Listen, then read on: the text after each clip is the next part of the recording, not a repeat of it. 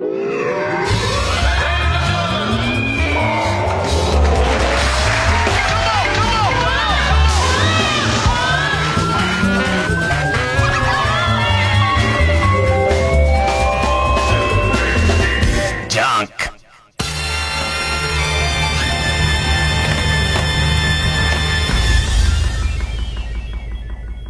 週気づいたこと。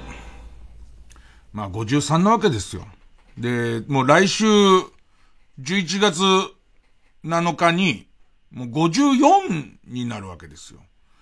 で、えっと、久々に、えー、小中高、ん？小学校、中学校と一緒で、で言って、まあ高校別だけど割とこう、そうね、20代ぐらいまで長くつるんでた友達の大野くん。友達の大野くん何年ぶりだろう？?10 年ぶりぐらいかな ?15 年ぶりぐらいかなあって。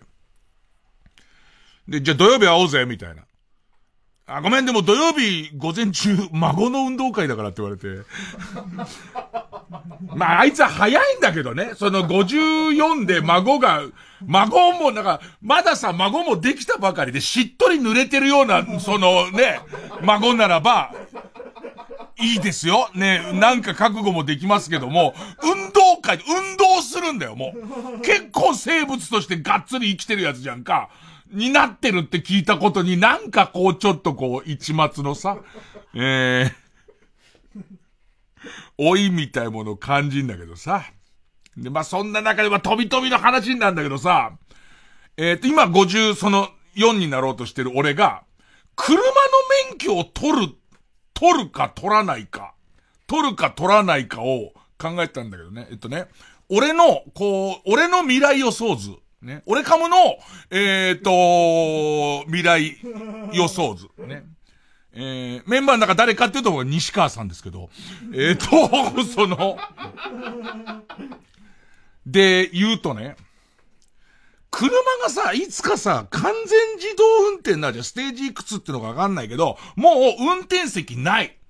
運転席なんてもないし、免許なんてものもないのよ。もう、えっ、ー、と、全部車が勝手にやってくれる時代には、多分、現在54では俺間に合わない気がすんの。あどうせいつかなんだろうと思ってて、どうせいつかなるから、もう免許いらねえなって思ってたんだけど、俺の勘では、かなり自動運転は来ますけど、あのー、まあ、今撮って、まあ、20年経って74でしょ ?74 の時には、まだ、えー、免許いらないにはならないと思う。相当自動運転になってるけど、責任としているみたいな。もう、だから、俺は多分ほぼ運転はしてないんだと思う。その、もうドライバーは運転してないんだけども、一応ハンドルがあって、ハンドルを持ってる、えっ、ー、と、ほぼほぼ人を引いてるのはこいつ、そのカーだけど、カーだけど、あのー、責任の人としてはずっといる感じにはなんじゃね。ただ、あのー、免許返納みたいな、その時期は、ちょっとずつ後ろ倒しにはなっていくと思うんだよね。あだからもうカーズの目の役です。カーズの、あの、フロントガラスのあの目の役、別に見てもいないですよ。要するに、要するにそういう柄みたいなものとして、なんかね、それタクシーの運転手さんが言うと、タクシーの運転手さんで、最近さ、あの、アプリで呼べたりとかするじゃん。アプリで呼んだ上に、あ、すげえなと思ったらメーカーも、そのアプリのメーカーにも読んのかもしれないんだけど、どこ行くか入れるわけ。どこ行くか入れると、もうナビみたいので全部、もう、あの、行き方も出て、この行き方で今の時間だと、いくらぐらいですと。で、万が一、これをオーバーしたとしても、いただきません、みたいな。で、さらには、えっと、この、アプリに登録したクレジットカードでもう払えますから、もう来たやつ乗るだけです、みたいな。ほいで、その来たやつ乗って、で、その行く先まで行くのに、なんかちょっと年配の運転手さんで、あんまりそのシステムがよくわかってないと、ちょっといまいちピンと来てない人で、えっ、ー、と、お金払う段になったところで、いやいや、これこれこういうやり方をしてるんで、もうすでにそのカードでお金は支払われてるはずなんですけど、みたいな話をして、なんだかわかんないけど、俺の方がそのシステムをこう、説明する役になり、で、最終的にあんまりそのベテランの運転手さん納得いかなかったんだと思うんだけど、しかしなんだよね。もういらないよね、俺とかって言い出して。え、どういうことですかって。だからさ、自分たちがタクシードライバーになった頃っていうのは、えー、っと、お客さんがどこどこ行ってくださいって言うと、自分たちはプロとして、えー、この時間はこういう道を通った方が、より安くて早いっていうところを、気を利かせて、知恵を絞って気利かせて、お客さんにこう感謝されるみたいのが、俺らの腕の見せ所だったんだけどさ、もういりゃいいだけになるよね、これね。かも、かもしれませんね、なんつって。で、その時ちょっと思っただから、あの、責任の人としてそこにいるみたいな形に、あの、なってく、なってくんじゃないか。となると、免許証はいるんじゃねえかみたいなことになり、で、話行ったり来たりするんですけどね。えっと、えー、大野くんと会った理由。大野くんと久しぶりに会った理由は、あのー、と、大野くんはすごいオートバイに詳しいんですよ。オートバイの修理とか組み立てとかメンテナンスとかすごいできる人なんですよ。で、えっと、自分でも、あのー、えっと、モトクロスをやってて、モトクロスのレーサーみたいのに乗ってて、で、えっと、まあ、昔からバイクが大好きな人。で、自分の家にずっとガレージに止めっぱなしになってる汚ねこう、ゴリラっていうゲンチャリがあるんです。ずーっと止めっぱなしになってて、えー、もう何年か前に神さんから、あの、ずっと止めてる、あのバイクいるの？なんて言われて、まあまあ、いいバイクなんだよ、なんつって。なんか汁が出てるけど、みたいな。出ちゃいけないんだけど。大体さ、大体ゲンチャリから汁出ちゃったらさ、危険な汁ばかりじゃん。ね、あの、危険じゃない汁が、まあ、含まれてないじゃんか。ね。あのー、ゴリラつっても野生動物の方のゴリラだったらただの脇汗の可能性もあるけれども、ね。まあ、ゲンチャリのゴリラをほっといたせいで出ちゃってる汁はやばいやつじゃんか。で、やばいやつだって分かってんだけど、それ目を背けてるわけなんかさ、あの、もうあの厄介ごとに触りたくないっていう、ずっともう厄介、いるっていうことを思い出したくないっていうことで、えー、っと、ずっと言われるままに税金だけを払って、で、ずっと止めたって。多分もう俺5、6年止めっぱなしなんじゃねえかなと思ってたら、あのふと思い出したのが、それこそ前で笑ってる河野和夫。河野和夫が一時期自分の乗ってる、えっ、ー、と、バイクが壊れちゃった時に、もう金がなくて新しいの買えないって言ってるから、俺乗らねえから、俺乗ってない、その、しかも税金も払って自賠責も入ってるゴリラが、前乗ってたゴリラずっと使ってないから、それお前乗ってろよっつって、2、3年乗ってたよな。2、3年乗って、俺はもう乗らないよって言って、河野が2、3年乗って、で、行って新しいバイク買えましたから、つって、で、えっと、うんと、当時付き合ってる女をうまく騙すことができて買えましたから、つって。で、今結婚したんですけどね、それと結婚したんだまあいいですけど。で、あのー、ありがとうございましたって返されてから、そのゴリラはずっと、そのうちのガレージに、ずっとガレージの奥に、あの、しまい込まれて、その見えないところにししまい込まれてた。で、あれいつだっけって言ったら15年前って言ったら15年止まってんのよ。だからずーっと。そのゴリラ。で、えっと、そのゴリラを直そうかなみたいな。いつか直そうと思ってたけど、ずっと後回しになってるやつを直そうかなってことになって、で、その、久しぶりにその、大野に電話かけて、久しぶりなんつって。で、えー、っと、これこれこういう理由でずっと乗らないゴリラを直したいんだけど、つったら、あの、ゴリラは今、すげえ希少価値があってレアなんだよ、みたいな、ちゃんと直して乗った方がいいよ、みたいな話になって。じゃあ、その、いろいろかかるお金とか、それからあと手間賃とか、まあ出すからさ、つって、ちょっとゴリラ直すの手伝ってくれよ、ってなって。そしたら、えっ、と、まあ、それで孫の運動会後に、ね。孫がどんだけスプリンターかみたいな話してたけどね。で、あって、で、その、ゴリラを直すことになるんだけどさ、またこのゴリラがさ、見ないようにしてたから、ずっともう、視界に入らないようにずっとしてたからさ、俺の中でさ、ある程度、えー、河野くんが乗ってたの15年前から、まあ、2、3年経ったぐらいから、こう、クオリティ止まってんだけど、いざ引っ張り出したらさ、もう、なんつうのかな。あのー、えー、っと、廃屋の中にあったみたいな。きったねもう、もう、た、もうほんと汚ねこれ、これ石でできてるの？みたいな。白いさ、あの、ゴリラの彫刻、生前ゴリラがすごい好きだった人のお墓なの？みたいな。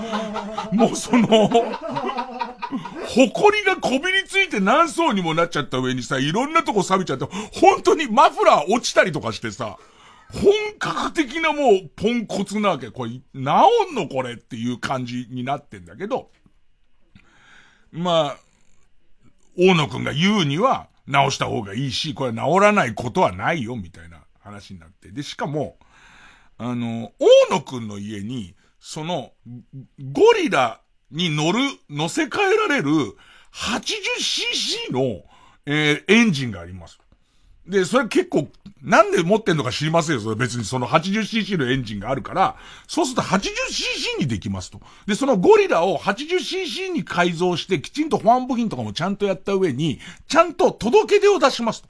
で、さらにはこれは小型原付じゃなくて小型として登録しますっていうと、ナンバープレートの色も変わって、その小型車として登録することができるし、その登録するための整備も、もう、えっ、ー、と、改造も俺できるけど、つって。だいたい今時、原チャリ乗ってる人ほとんどいなくないって。あの、二段階右折ってあるじゃん。あの、二段階右折とかめんどくさいじゃんって話になって、で、えっ、と、ほぼほぼそれ乗ってる人、原チャリ乗ってないじゃんって。で、俺も思ったのが、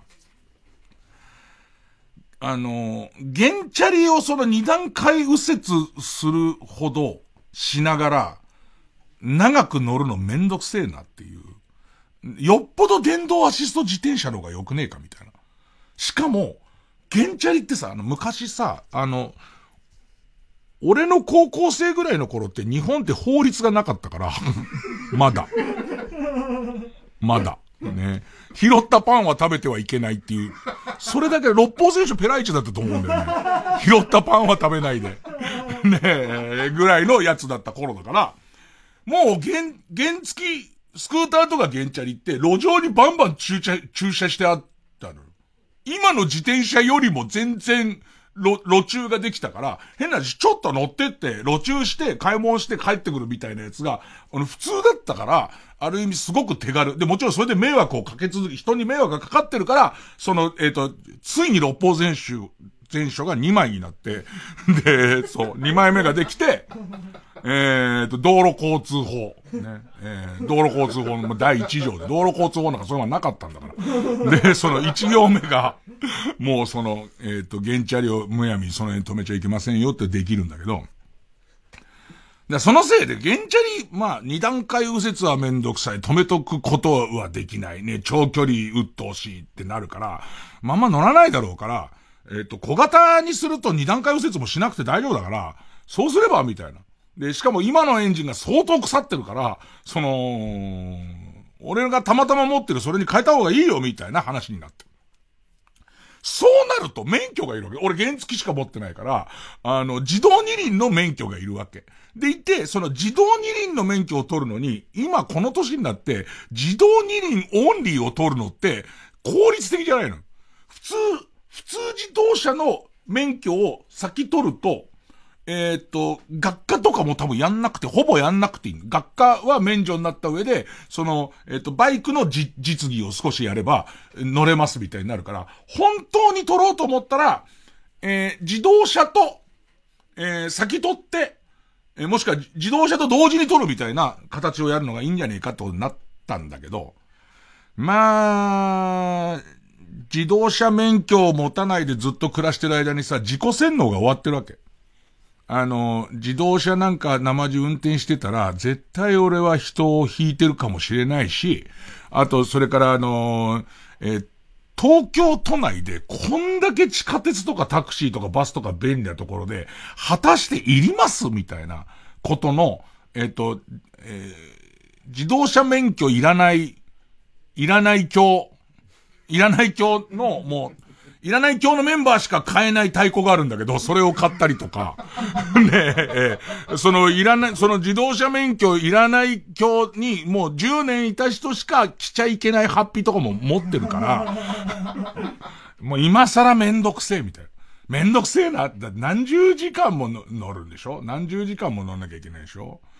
めんどくせえなってなって、やっぱやめちゃうかなってなるわけ。そしたらそのおじいちゃんがさ、おじいちゃんの大野くんがさ、ね、同い年なんだけど、おじいちゃんが、なんか娘が最近、あのー、教習所通うって言うんで、俺もその限定解除する中型免許持ったら大型持ってなかったから、大型が今教習所で取れるんで、大型の免許取ろうと思って、教習所行ったんだよって。2年、3年ぐらい前に行ったんだよ、つって。で、昔の教習所って教官とかすごい厳しくてさ、嫌みなイメージだったけどさ、つって。今あんまバイクのその免許取る人いないから、すげえ優しかったぜ、みたいな。あのー、いい感じだったぜ、みたいな話されて。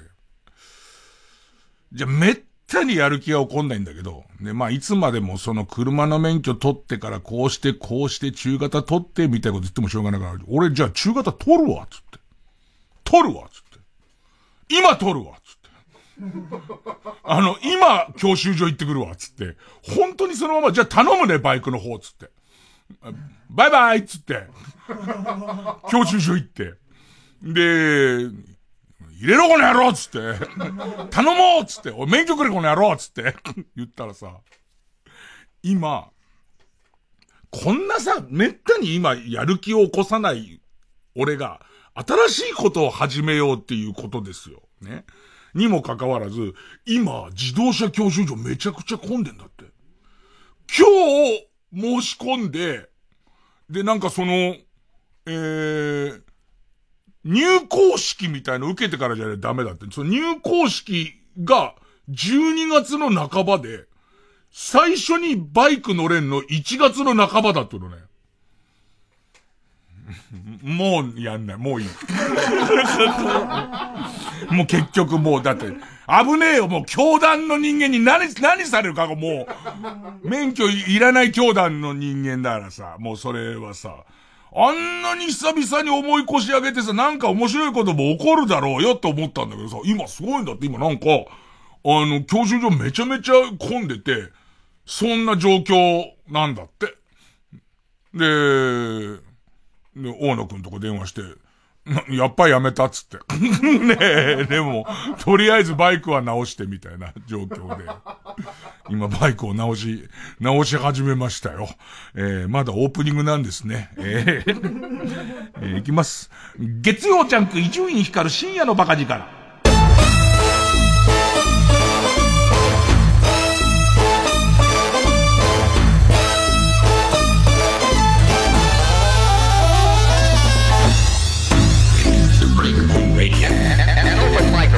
やっぱりコロナ禍だからなのかな？なんかその車とかで移動するのは、あ、なに電車とかで移動するのがちょっと怖いみたいなところなのかわかんないけど、例えばちょっと遠出するんでも会社行くんでも、えー、と、バイク乗ろうっていう。でいて、その原チャリだとさっき言ったような理由で二段階右折めんどくさかったりとかするからじゃないで、えー、っと、昔は中型は路中ダメでも、原チャリはいいじゃんみたいのが、もうなくなっちゃってるわけだから、だったら中型乗っちゃった方がよくねみたいなことなのかわかんないんだけど、バイクの教習所も、車の教習所も、めちゃめちゃ混んでるっていう話になって。で、なんかすごい思うんだけどさ、原チャリ見なくなふと気づいたんだけど、スクーターってすごい見なくなってる。俺が、その、ゴリラ乗ってた、この番組の割と始まったばっかりの頃に、俺うっかり原チャリの免許なくしてて、もう一生乗んねえからいいやってなってたのを、番組企画で原チャリの免許取り直して、で、その時に、えー、っと、ゴリラ買ったのよ。で、ゴリラ買って、で、え、っと、企画でここの廊下乗りましたりとか、よく怒らんなかったな。ねえ、えー、廊下乗り回して、えー、っと、制作のデスク突っ込んだりしてたけど。ほいで、その頃は結構、まだ、スクーター走ってたと思うんだけど、で、それこそさ、またこの53、54のおっさんがさ、若い高生の大家くんとかに聞くとさ、俺ら高校になったら、ゲンチャリの免許が取れるって、高校になったらゲンチャリの免許を取って、で行って、その免許取った次の、多分俺は11月だから、11月にゲンチャリの免許取ったら、えっ、ー、と、冬休みは、ちょっと結構きつい肉体系のバイトやって、それで、のお金で、もう、中古のゲンチャリを買うっていうのが、普通、普通は言い過ぎ。でもクラスの男子の6割ぐらいは、ゲンチャリ乗ってたよ。で、これもちょっと難しいのは、言い方差別的になるかな。私立のちょっと出来のいい学校は、イメージとして学校で中型取っちゃいけないっていう決まりがあって、で、なんか、めんどくさい学校は、免許取ってもいいけど、学、在学中は預けるみたいな。そんなのあったけど、都立とか、あと工業高校とかはさ、そのエンジンに触れてること自体が別に、その学習の一個だったりするからさ全然緩くて。うちはそういう意味じゃ都立だったから、みんな、みんな、そうね、6割、男子の6割、女子でも、2割、3割ぐらいはみんなゲンチャリ乗ってたし、で、そう、大家くんやらビンちゃんが驚くのは、とにかくオバハンスクーター乗ってたのオバハン買い物全部スクーター。てか、ゴールデンタイムにスクーターの CM すごいやってた。だから、だから女性向けのスクーターのランとか、クレージュタクトっつって、ピンク色のクレージュっていう、なんかファッションメーカーがデザインした、ゲンチャリ売ってたりとかしたんだけど、なんかもう、な、何それみたいな、何それみたいな感じなんだろうね。そうなんだよ。なんかだから、ゲンチャリ文化がいつの間にか終わってて、ウーバーイーツの人も意外に小型、中型じゃん。自転車、小型、中型で割とウーバーイーツやってて、原付きの人いないよねって言って、生産台数みたいなの調べたら、どうやら俺が高校生ぐらいの時が絶頂期で、で、その時に比べると、10分の1を切ってるらしいんだ。乗らないんだね。みんな全然乗らないんだね。うわぁ。もうだんだん直さなくてよくなってたな 全然。なんであんなに、あんなにやる気だったのに。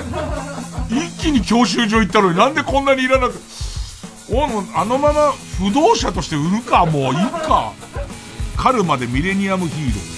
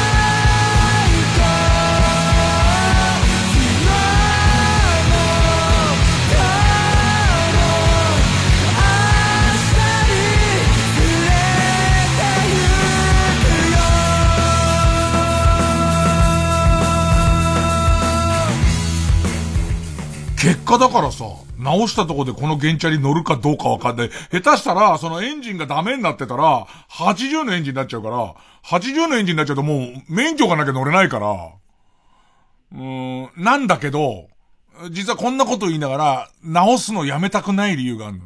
要は、そのエンジン周りとか、その専門的なところは大野くんがやってくれるんだけど、テック大野がやってくれるんだけど、あの、そうじゃないところ、その錆びてる、えっ、ー、と、フェンダー、あの、泥よけとか、前後の泥よけとか、それからその、ライトの周りとかの、ただただ錆びてるとこあるじゃんか。あれの錆び落としが俺の担当になって、あの、部品外して、うちにそのいっぱい送られてくるわけ。ここの錆び落としとけよっていうやつが、錆落としが、まあ楽しい。すごくない？元通りになる今の。あの、その、錆落とし剤みたいなやつ、アマゾンでさ、もう、えっと、高評価のもう、魔法のようにサビが落ちるんだみたいなこと言ってるやつを、もう、送ってもらってさ、で、浸しておいてさ、で、あの汚ねあの、かさぶたみたいなやつがさ、ボロって落ちる感じとか、で、さらにはそれをさ、スチールウールみたいなやつでさ、磨いてるとさ、俺多分、タレントとかよりも全然あっちに向いてんだよ。タレントであぶく銭をもらっちゃったせいで、その本来俺、神様が、あの、お前はサビを、サビを落とせよって、ね、えー、っと、授けてくれた、その、サビ落としにな、サビが落ちてく、昔かそうなの。サビが落ちてく時の気持ちよさ。あの、何かわかんないけど、理由なんかないんだよ。理由、要は人間、理由なく楽しくて、時間を忘れてやれることっていうのが天職なの。それで言うと、俺は、サビ落としをするために生まれたのよ。にもかかわらず、何の因果か、こんな仕事に嫌々ついてるから。しょうがない。食ってくためには何かやらなきゃならないっていう理由で芸能についてるのと、あと世の中にとって大事なのなんか、芸能よりもサビ落としだからね。全然。錆びちゃったものを、日本は鉄鉱石は取れないんだから。ね、アルミニウムとかも取れないんだ。ボーキサイドとか取れないんだから、それを落とす仕事の方が、こんな夜に具にもつかない、何のためにもならないラジオをやることなんかよりも、人類にとって全然大切なことなんですよ。だから、あのー、おそらく夢中になってラジオに来ないってことも今後出てくると思います。天職なんだから、俺の。サビ落とすの楽しいわ。で、今んところは割とちょっとしたサビのとこ行ってるけど、もうそのメッキ部品のところにかなり来ちゃってるやつなんか今からもうワクワクしちゃって。メッキ専用っていうやつ注文しちゃったから。メッキ用のサビ落としが来んだから、うちに。これ始まっちゃったら。な、なんかもうだから、下手すると俺はバイクが欲しいじゃなくて、錆びている鉄が欲しいのかもしれない。錆びている、あの、別に、だってバイク結局できても乗らないんだから。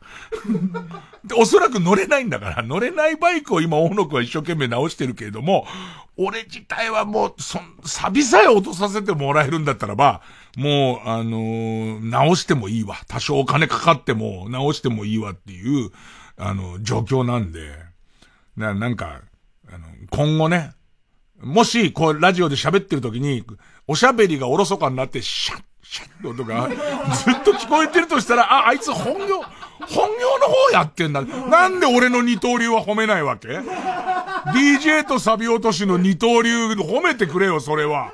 大谷の二刀流を褒めてんだから、そういうことにはなってきますよ、今後。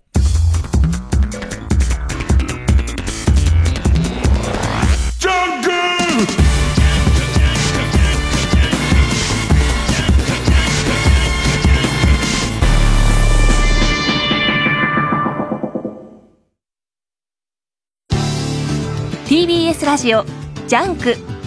この時間は小学館中外製薬マルハニチロ伊藤園ホテルズブレインスリープ他各社の提供でお送りします。本屋さんに行くとまだ知らない世界がこんなにあるんだってワクワクしますよね。11月1日は本の日。全国の書店では総額500万円分の図書カードネットギフトが当たる企画を実施中です。詳しくは本の日小学館で検索。小学館は本の日を応援しています。おいバイト。遅えよ。すいません。すいません。監督このラーメン屋でバイトしてるんだ。使えねえおっさんだな。ちょちょっと。この人中外製薬の立派な監督ですよ。田所。知らねえよそんな劇団。監督売れまくって見返してやりましょうそれはそれとして、ここでバイトしてるのみんな内緒ね。はい。中村勘九郎です。中村七之助です。TBS ラジオ主催、赤坂大歌舞伎を4年ぶりに開催いたします。11月11日から26日まで TBS 赤坂アクトシアターで上演。詳しくは TBS ラジオのホームページ、イベント情報をご覧ください。ご来場お待ちしております。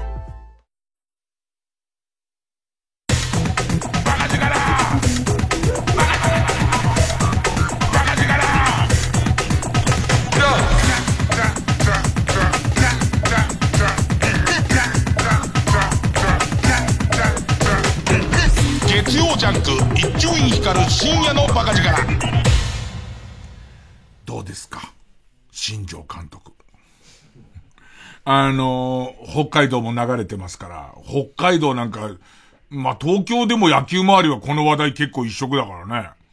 北海道あたりはま大騒ぎになってると思うんですけど、あの、ドラフトの特番で北海道行った時に、えー、テレビ局の関係者の人も、その周りの人たちも、あの時点では、まあ稲葉監督だろうみたいな、その、えー、にしては発表されないから、もしかしたら稲葉監督の前に誰か挟まるのかなでもまあ稲葉監督でしょみたいな感じだったんですよ。で、突然なんか、ポツンと新聞に、新庄監督説が出て、それはいくらなんでもと思ったら瞬く間に発表されちゃって、で、新庄監督どうですかって話なんですよ。でいて、俺の中では、まあ、難しいんだよね。難しいところです。今んとこさ、ほぼ全員賛成でしょ。ほぼ全員、面白そうじゃない？みたいな感じになってるじゃん。で、伊集院はじゃあ反対なの？って言われると、反対ではないんだけど、反対ではないんだけど、そんなに全員肯定的で大丈夫みたいとこあって、あの、張本さんあたりはブチ切れてほしいんだけど、でも勝つって感じでも多分なかったよね。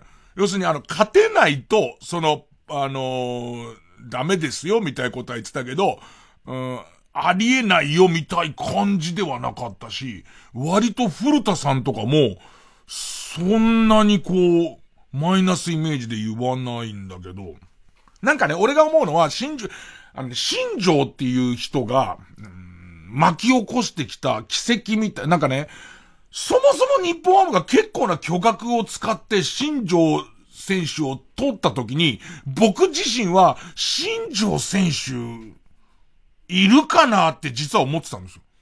僕の中では。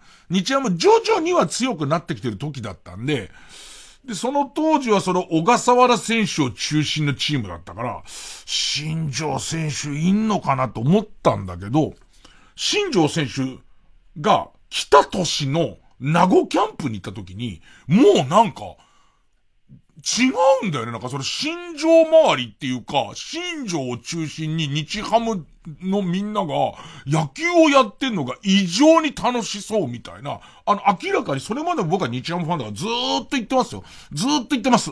なんかね、落合さんが来た時は逆にすげえピリついてた。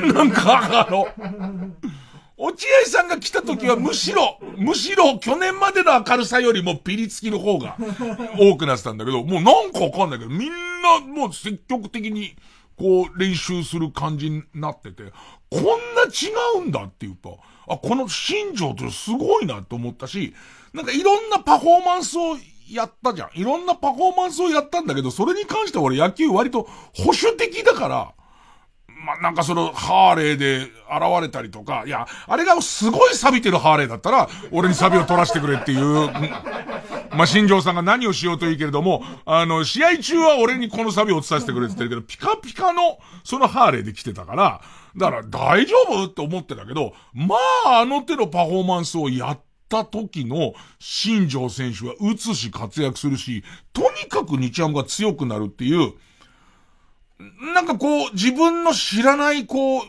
野球の能力みたいなものを、野球に必要な能力みたいなものや奇跡を、それ新庄選手に全部見せてもらったから、今度監督やるっつっても、何かこう捨ておけないっていうか、いや、さすがに監督はダメなんじゃないのみたいな俺もいるのよ。ずっと野球を見てきた俺もいるんだけど、いや、あの時もそんな感じ。もっと言えばあれ以降、なんかその、大谷選手の二刀流とかも、もしかしたら奇跡を見せてくれんじゃないの？みたいな方に、俺は、下手すりゃ日ハムの見方を変えられたみたいなとこもあるので、だから反対はしないんだけど、俺はなんかその、新庄選手が監督になるんならば、例えば、最悪ダメな時でも二軍に選手が育ってますよっていうことで、二軍監督とか二軍の人、よ、その、えっ、ー、と、ん、陣容を指導者たちに、ものすごい金を使うとか、地味でもいいからすごい教えるの上手な人を行くとか、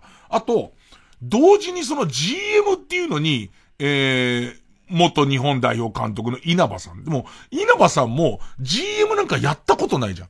なんか俺が怖いのは、新庄さんと新獣じゃなくてもよくないっていう。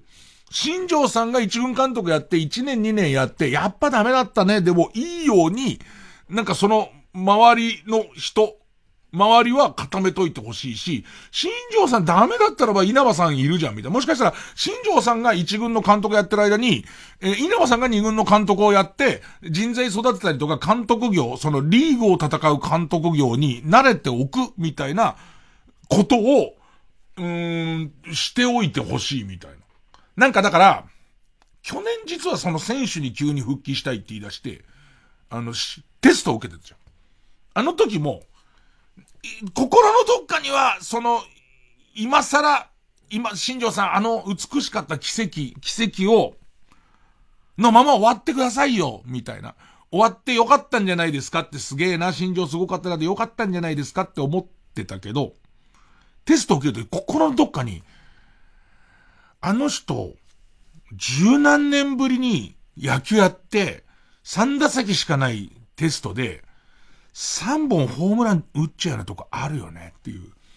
それをこう、なんか見たい俺がいたから、今更っていうのも思わなくもなかったんだけど、いやでもなんか奇跡を見たしなと思って。じゃ全然ダメだったじゃん。その時の、そりゃそうだよねみたいな。そりゃそうだよねっていう感じに、この監督でなっちゃったら嫌だなっていうのと、いや、それを超えてすげえ監督になるかもしんねえなっていう。で、その、新庄さんが、えー、っと、YouTube で、岩本さん、岩本務さんっていう、まあまあ、新庄さんと一緒に戦ってきたね、元日本ハムのエースの解説者の人と話してるときに、監督4人いたら面白くねっていう話してて、で、俺は一番トップの監督なんだけど、岩本さんはピッチャーの監督をやって、でいて、他にも守備の監督とかいっぱいいて、みたいな話してて。で、一末の不安がよぎったのは、それをコーチって言うんじゃないの？みたいな、俺の中では、そのピッチャーのことは俺わかんないから、その岩本さんがピッチャー監督をやってっていう話を、すごい画期的アイデアみたいにしてるやつが、うーんと、それがピッチングコーチだよ。だからその、落合さんは、ピッチャーのことわかんねえから、森コーチっていうピッチングコーチに全部任したのと、それ同じやつだなっていう話と、あとその、ファン投票でスタメン決めたい人だじゃんか。今のこのネット社会はやばいんだって。そのファン投票で本当にスタメン決める日をつけた時に、とんでもない人を組織票で選ばれた時にどうするみたいなこととかをちゃんと周りでケアしてあげないと、ちょっとやっべえのかなみたいな。ねなんすかね。でもなんかその辺はもう俺は野球に関しても、まあまあ世の中のいろんなことに関しても、割と心配性だから、あのー、中畑監督が DNA の監督になった時も、人気先行で、なんか中畑監督はないんじゃないって思ったけど、でも実際はなんか DNA 明るいチームになったし、割と中畑監督で、まあいろいろ野球の監督論には厳しい人いっぱいいるから、いろんな意見あるでしょうけど、中畑監督も、あ、まあまあいい監督じゃんかって思ったんで、ただなんか、誰一人新庄監督、いくら人気あってもダメじゃない論が、ないことに対しては、ちょっと不安。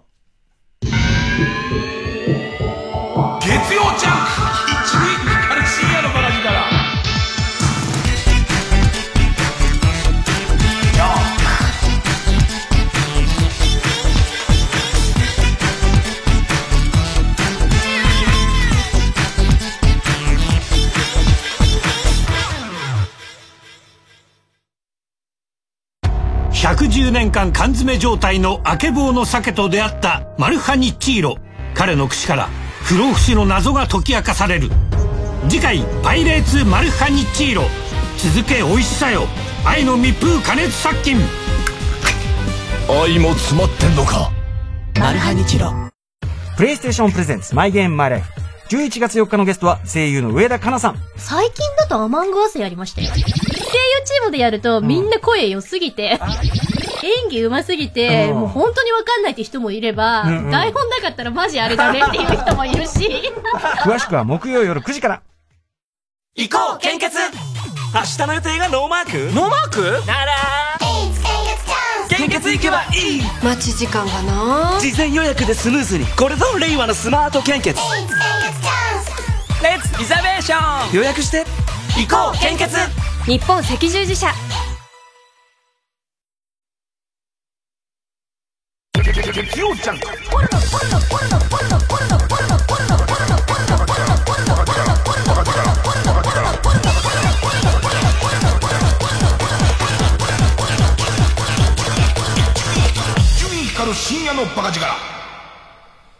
まあまあ、でもなんかこう、野球見ない人とかが楽しそうだなと思ったりはまあするし、ライトなファンからすれば、えー、3年連続 B クラスかな ?3 年連続 B クラスだったら楽しい B クラスの方がいいみたいなことにはなんのかもしれないし、少なくともなんか新庄さん監督するらしいよとはまあみんななってるっていうところが、まあ、多分だからそれが、えー、野球自体の人気が落ちてる時に、その新庄監督に水差してもしょうがないんじゃないかなっていう、野球関係者の空気みたいのが、まあ、あるにはあると思う、あるんだろうな、みたいなことは思いますけどね。でも、蓋開けたらすごい強かったら、そんなの、こっち側からしたらまあ、バンバン剤ですからね。えー、最近やってるゲーム。なんか、えっ、と、ダンジョンエンカウンターズっていうゲームをやってるんですけど、なんつうすごいシンプルなゲーム。だからもうシンプルを突き詰めたみたいなゲームで、プレステ4とニンテンドースイッチとあとスチームよ、パソコン。パソコンでできるゲームとして、まあ、出てんだけど、まあ、そういう場合は大抵俺持ち歩きもできるからっていう理由で、ニンテンドースイッチで買うことが多いんだけど、あの、パソコンがそのゲーミング PC のノートパソコンも持ってれば、あと旅に行くときには 800g ぐらいの軽いパソコン持ってるし、あと、TBS に置きっぱなしのパソコンが1台あって、あと老眼がすげえ来ちゃってるから、とにかく画面がでかいだけのノートパソコンみたいなのがあって、とにかく俺はノートパソコンをすごい数、あのー使ってるんですよ。いろいろこう、その、取り替え、特会引っかい使ってるんで、スチームだとどのパソコンで始めても続きができるからっていう理由で、そのスチーム用にしたんだけど、このゲームがね、あの、万人に面白いかどうかは全然別なんだよ。謎の、謎のゲームだってもう、シンプルすぎて。えっと、要は90、多分、地下99階まで潜、潜って探検するゲームです。探検をして、モンスターを倒しながら探検するゲームなんですけど、今時のゲームですよ。始まると、えっ、と、地下から、え、じゃ、その穴っぽこがあって、その地下深くから魔物がいっぱい出てきますと。で、魔物退治に、えっ、と、いろんな勇者が出てったんだけど、誰一人帰ってこない。でいて、えっ、と、じゃあもう戦う人はいないのかって言ったら、その、その村に教習所みたいなとこがあって、村人が、俺たち自分の力で何とかするよっていう人たちが集まったから、その人たちで編成を組んで、地下に潜ろうって、モンスター大丈夫しましょうっていうのが、っていうこの、ここまでのあらすじが、ノームービーで、文字だけで出ます。ペライチで。ここすげえ、それこそさ、今時のゲームだったらさ、映画なのっていうぐらいやるじゃん。ノームービーです。で、ペライチで出て、ということで、つって、あの、パーティー編成しますって言われると、名簿が出ます。名簿が出ます。で、名簿が出て、これが、25人ぐらいの名簿。か、正確な数は違った。25人ぐらいの名前がずらって並んでるんですよ。名簿が並んでるんだけど、えー、半分は行方不明って書いてあります。半分は行方不明。でいて、半分は、えっと、地下南海の南南番地の東南番地で戦闘不能になってますって書いてあります。で、残り8人ぐらいが、の中から4人パーティー組んでくれって出るのね。で、その4人パーティーを組んで、その、どんどん地下に進んでいく、マップを探検し地下を進んでいくっていうゲームなんだけど、マップはマス目です、普通の。まあ将棋盤みたいな。マス目で、シンプルですから。でいて、えっ、と、自分のその絵も1枚のイラストです。で、敵も出ますけど、敵もイラストです。でいて別にノーアニメーションです。ノー、ノー 3D、ノーアニメーションなんです。だけど、このゲーム、途中で面白さが分かってくるのは、4人パーティーを組むじゃないですか。それでいて、どんどん地下深く潜っていくんですよ。レベル上がっていくと、敵倒せばレベル上がっていくじゃないですか。レベル上がってって、お調子乗ってくる。だって出てくる敵は次々と初めての敵が出てくるから、お調子乗ってくると突然、その知らなかったよ、その石化。石にしてくる魔法を使うやつなんかいると思わなかったよって、石にされちゃって一人、うわ、石にされちゃったってなると、ここにそいつを置いてくしかなくなるわけ。で、置いてくわけ、一人。で、三人になっていくと、また次の敵になっちゃって、次の敵がめちゃめちゃ強くて、こんな強いやつこの回出るんだっていうやつに、ボッコボコにされて、全員ロスとして死んじゃうわけ。そこ戦闘不能になっちゃうわけ。で、そうすると、教習所に戻る。で、残ってる人で、パーティー組んで、行きましょうってことなんだけど、リストの中に、今使ってたやつが、戦闘不能、地下何階、何番地って出てるわけ。でいて、こいつらを助けに行って、またどんどん編成をしていくし、今まで行っちゃってた先輩たちも行っていなくなった先輩もどっかにいるから、それを連れてきて仲間にするっていうゲームなんだけど、これは要は、ミイラ取りが、ミイラになって、そのミイラを取りに行って、ミイラになってっていうことをずっと続けるゲームなんだ。で、しかも、一回学んでんじゃん。これぐらいの回には、あの、石化してくる敵が出てくるから、どっかで石化を防げるような技を身につけてからじゃないと、この辺はうろつけないみたいことを学ぶじゃんか。で、名簿がゼロになっちゃうともう終わりなの、もう。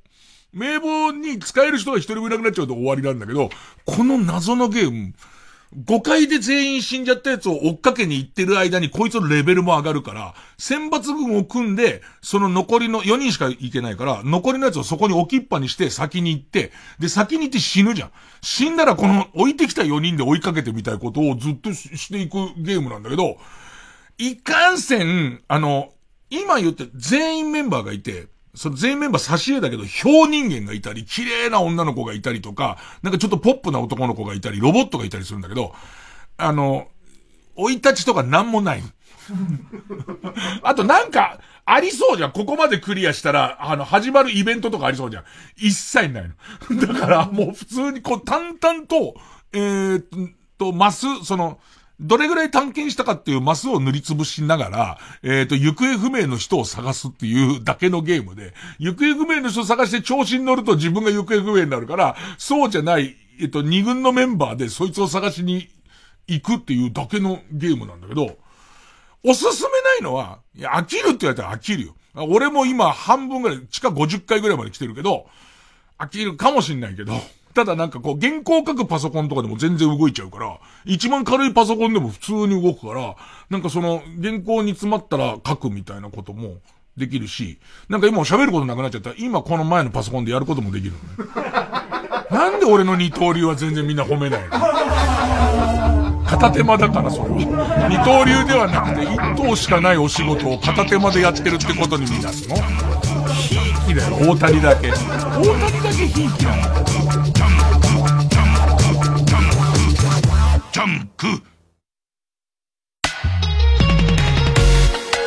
ここで水曜日のカンパネラのアリスをお聴きください。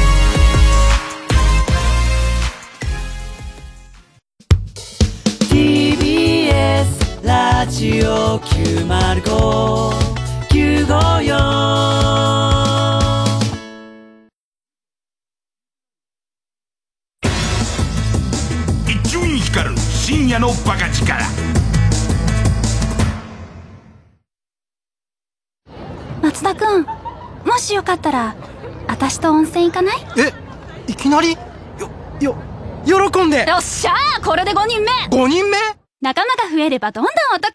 伊藤園ホテルズの学割プラン。いい湯加減、旅加減、伊藤園ホテルズ。ブレインスリープ。枕に必要なのは頭を支えることだけではない。脳と睡眠を研究した。次の枕。ブレインスリープ。より早く深く。脳が眠る。ブレインスリープピロー TBS ラジオ公演空想バラエティ天津丼3杯目。人気声優たちがコントに挑戦。11月21日日曜日有楽町朝日ホールにて昼と夜の2回公演。配信も行います。チケット販売中。詳しくは TBS ラジオのイベントページまで。TBS ラジオジャンク。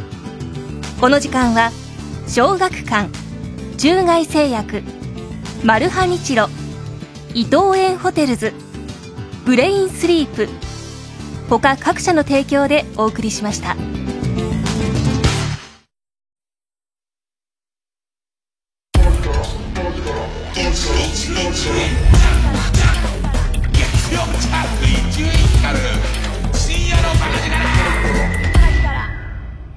音楽とかも、なんかこう、フリー素材みたいな。ね。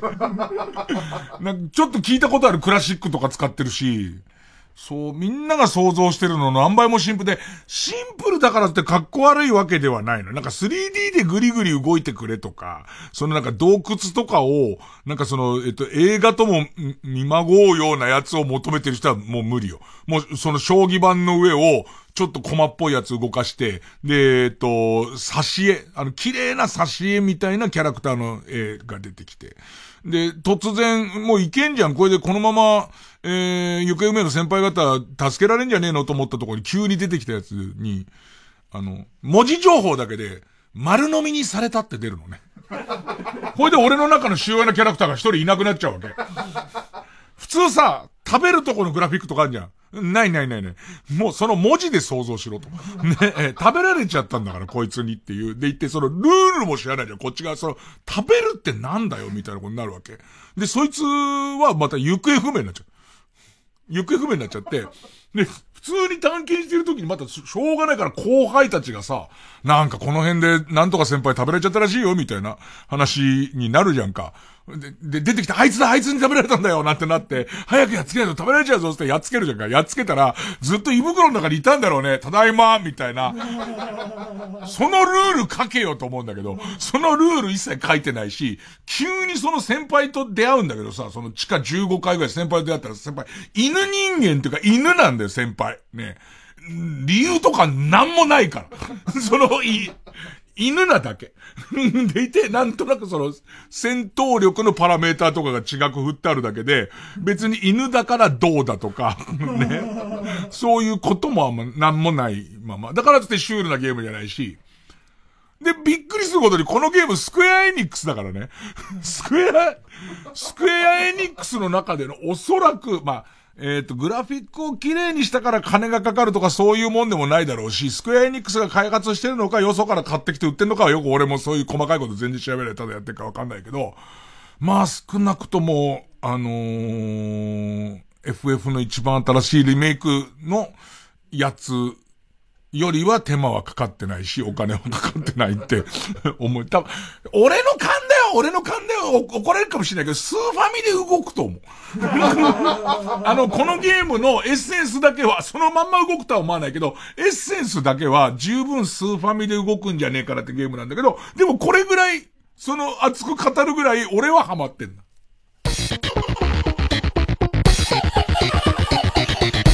月曜ジャンク、伊集院光深夜のバカ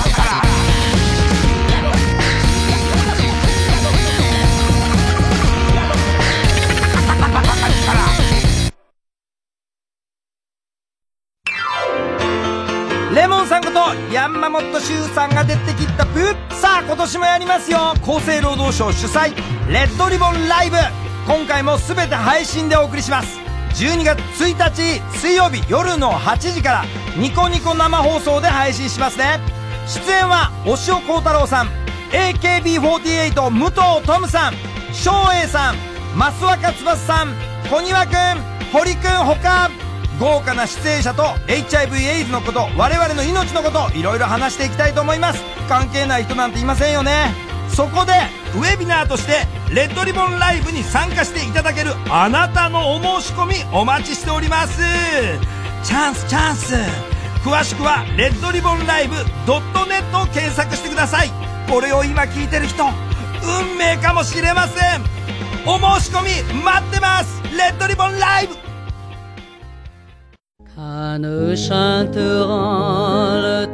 TBS ラジオ公演加藤登紀子ほろ酔いコンサート2021花物語。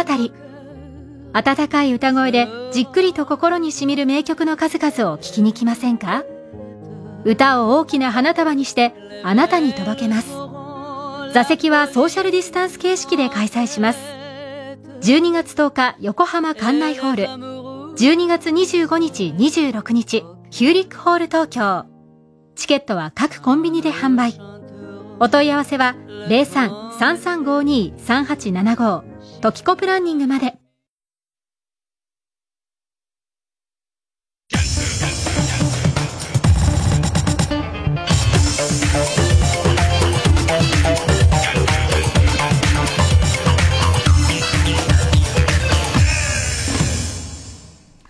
教えて、老害さん。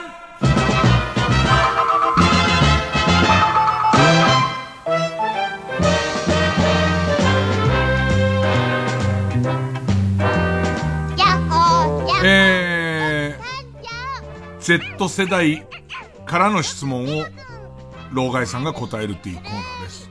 あのー、やっぱり Z 世代とは言わないけど、20代の後輩芸人とかがこのラジオ聞いててくれて、あの、もう質問のところに共感してるって言ってたよ。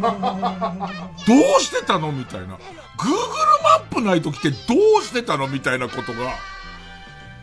なの、普通に地図、地図だよな。地図見てたよ、地図を。地図とおまわりさんだよな。地図で大体この駅まで行ったら、つっておまわりさんに、あの、すいません、つってな。東急ハンズに行きたいんですけど、どう行ったらいいんですかって。でさ、なんか、東急ハンズってさ、今はさ、Google マップにさ、ちゃんと矢印とか出ちゃうで、ナビってくれちゃって、下手すりゃさ、あの AR みたいなさ、その、えっと、カメラで撮った実写画面にさ、指示とか出ちゃったりとかするじゃんか。あの頃のさ、渋谷の八甲前から東急ハンズって、なんか方向感覚が必ずおかしくなるんだよね。で、八甲前で一回聞いて、宇田川町の交番でもう一回聞くっていう、そういうことをしてたんですよ。ね。で、こういうの言うと、なんかクソダサいっすね、みたいな感じになるみたいで。原稿からすぞ、この野郎原稿だ、原稿だ、お前、みたいなやつは。ね、あと、あのー、このコーナー始まってから自分がこう、ちゃんと老害さんとして、えー、っと、仕上がってるかどうか、ちゃんとチェックしてるんですけど、あの、えー、昨日かな一昨日かな？昨日か。昨日。恵比寿から池袋に行くのに電車乗ったの。でいて、電車に揺られてる途中で、池袋今日混んでそうだなと思って、で、その、まあ、歩く距離はそんなに変わらないから、目白で降りようと思って。目白で、目白で降りて、目白で降りてちょっとゆっくり、その、目白は学生の多いところだから、池袋と違って、お休みだったらそんな混んでないから、コーヒーでも飲もうと思って、そうだそうだ、そうしようと思って。ふっと気抜いて、パッと思ってみたら、池袋ついてるの。もう池袋かよって。そんなに俺もうダメかと思って。目白で降りられないんだと思ってる。考えてるうちに目白過ぎちゃうんだと思って。かなり落ち込んだんだけど、もう池袋降りなきゃ降りてパッて見て思い出したのよ。俺、恵比寿から最強線乗ってたの。山手線にはなかったの。で、そもそも目白は止まんないわけ。なんだ、よかったと思ったけど、そっちの方がやばいよね。自分が何線乗ったか忘れちゃってんだよ。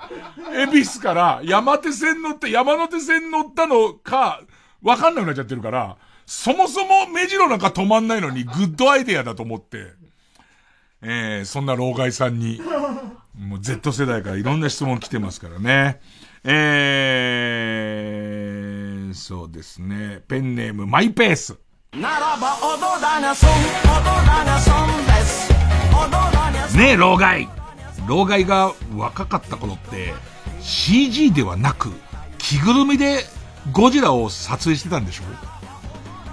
じゃあさ、大鶴肥満も CG じゃないの？あの頃は。だって今も別に CG じゃねえよ。ごめんな、僕草野球やってたよ。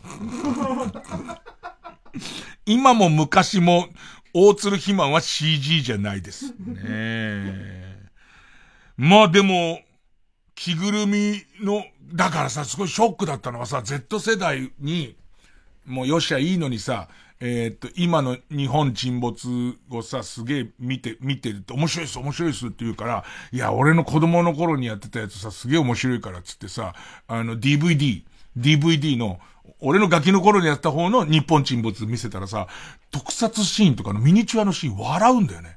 やっぱり今の、その、なんつうの、今だってテレビの限界あるからさ、そこまでさ、その、ハリウッド映画に比べたらさ、今の日本沈没だって、そこ言い出したらキリないけど、あいつらから見たあのミニチュアの、その、スペクタルシーンみたいの、それでも昔の日本沈没は他の映画に比べればすごかったんだよ。すごかったんだけど、どうしても笑っちゃうっつって。原告ラストこの野郎みたいな。はったすとバカ野郎な。クソガキが。うーん。えー、ペンネーム、えー、もう一個行きましょう。マイペース。僕らねえ、老害。老害が若かった頃って VR とかなかったでしょ？没入感のあるエロを味わいたい時ってどうしてたの？万華鏡の中にヌード写真の切れっ端を入れてくるくる回してたの。酔わないの？だって。酔わないのじゃねえよ。いやいや、お前ら万華鏡なんだと思ってんだよ。万華鏡の中にヌード写真の切れっ端を入れるところで乳首だらけになるだけで、うわ、すごいいっぱい乳首があるっていうのになるだけで、別に没入感もないし、うっとりもしないし、気持ち悪いよ、なんか。ただの、ただのボツボツだよ、そんなの。そんなの丹波黒の煮豆みたいのが見えるだけのことでさ。うーん。没入感の、あるエロなんか、ああ、あのね、あったのは、えっと、俺は、あの、段ボール箱の中に入って、えっと、そこから、外にエロ本を置いて、なんか覗いてみるっていうの。今となってはよくわからないけど、遠くにエロ本を置いて、えっ、と、望遠鏡で見るっていう。ーっつってなんかわかんないけど。なんかわかんないけど、あーってなるっていう。あと、えっ、ー、と、冷やした左手でおちんちんを触るっていう。嘘ですけど。そんなことはやってませんけど。そんなことは一度もやったことがありませんよ。他人の感じがするなんつってね。えー、そんなバカなことをね、えっ、と、僕も今空想でよく考えついたものですよ。とっさにこういう空想で考えつくことができるから、その辺が年の子なのかな。ねえ、危ねえ危ねえ。急にはしご外されるから。いいよ、その、若手がそれはしご外すのはいいけどさ。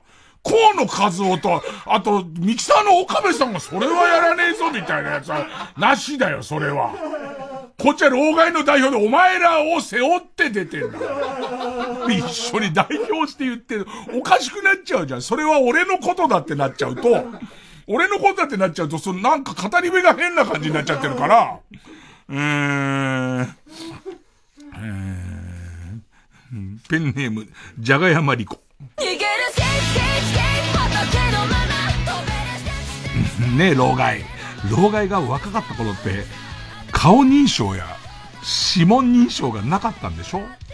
どうやってスマホの認証をしていたの？そういえば、老害が子供の頃になんか、お尻にセロファンを貼って、それを学校に提出したなんて話を聞いたけど、あれが指紋認証的なやつ？違う。登録じゃねえっつうの、学校に。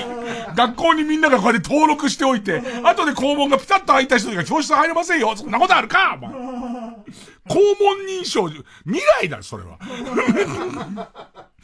うーん、今、蟯虫検査とかどうし、ま、なんか、ハイテクの蟯虫検査になってんの？なんかもう学校入った時点で、あ、蟯虫ってなんの？フェンフェンフェンフェンフェンフェンつって、なんかわかんないけど、その、みんな学校のドアピシャピシャピシャピシャってしまって、で、なんかその、向こうから何かを噴霧されて行中を殺すみたいな。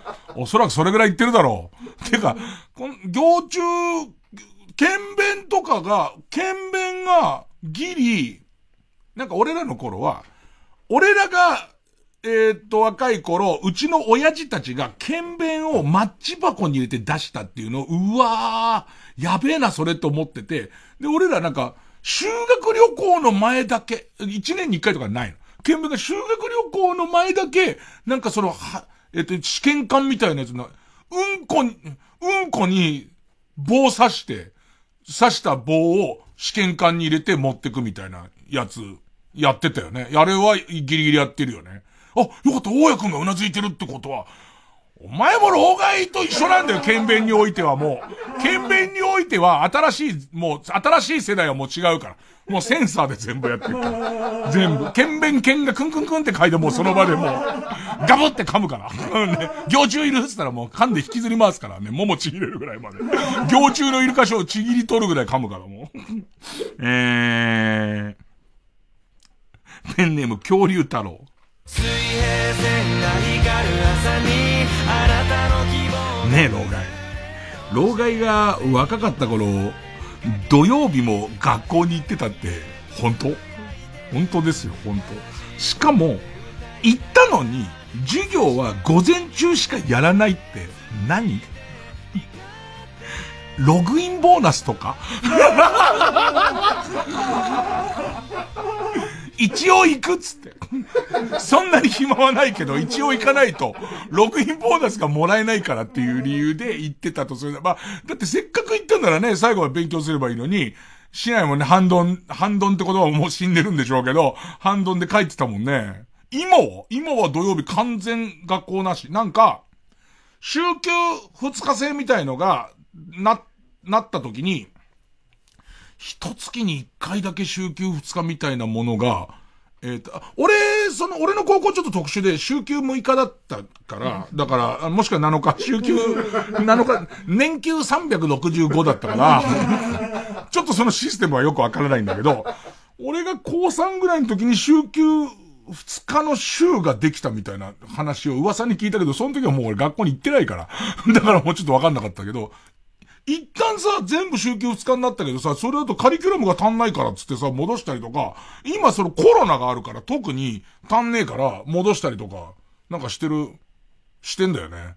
俺らの頃はなんか必ず半分だって、なんか給、給食がないから、帰ってきて、お笑いスタタン見て、お笑いスタタン見ながら焼きそば食うっていう、そういう感じだった。えー、じゃあ、ラストかな。ペンネーム、チェリマツ。ねえ、老害。老害が若かった頃って、スーパースローとかなかったでしょ？うん。えー、野球の試合で、チャレンジするときってどうしてたの？選手と審判に、元の位置に戻ってもらって、では、スロー、始めてください。って言って、こう来て、こう。するとこうなって、みたいに、スローの手で動いてみるとか。えー、まずリクエスト制度がいつできたかを考えてみようよ。ね君も物心ついてたろっていう話なんですよ。これさ、老害の中でも覚えてない人いるかもしんないけど、ストロボアクションって覚えてる？ストロボアクションって言って、多分途中でそのテクノロジーはなくなっちゃったと思うんだけど、野球中、あれテレビについてたのか。テレビ自体の機能だったような気もするんだけど、ピッチャーボール投げるじゃん。で、バッターのとこまで行くじゃん。そうすると、えっと、コマ送りで、ボールのあったところが、点点点点点、多重露出みたいに、要するにボールの軌道を見せてくれるっていう、ストロボアクションっていう、中継だったのか、テレビの中にボタンがついたか、それどっちか中継だった気するんだけど、それは意外に俺好きで、その明らかに、あ、カーブ、すごい鋭いカーブがこっから曲がってんだ、みたいのが見れて、未だにあってほしいんだよ。未だにあってほしいんだけど、なんか、なくなってるけど、困ったことにこのストロボアクション自体がかなり短い時期しかなかったから、覚えてる人がすげえ少ないっていう、そんな、そんな老害のたわごとですけども。ね、えー、まあまあ、本当に純粋に20代で、もしくはもともと深夜放送って今違うけどさ、10代が受験で聞いたりとかしてるわけじゃん。本当にあのおっさんどうしてたんだろうと思うことを、ネタじゃなくて書いてもらうのありかね？まあまあ、その、どっちでもいいです。どっちでもいいですけど、純粋になんじゃそりゃっていうのありましたら、えー、送ってください。お待ちしております。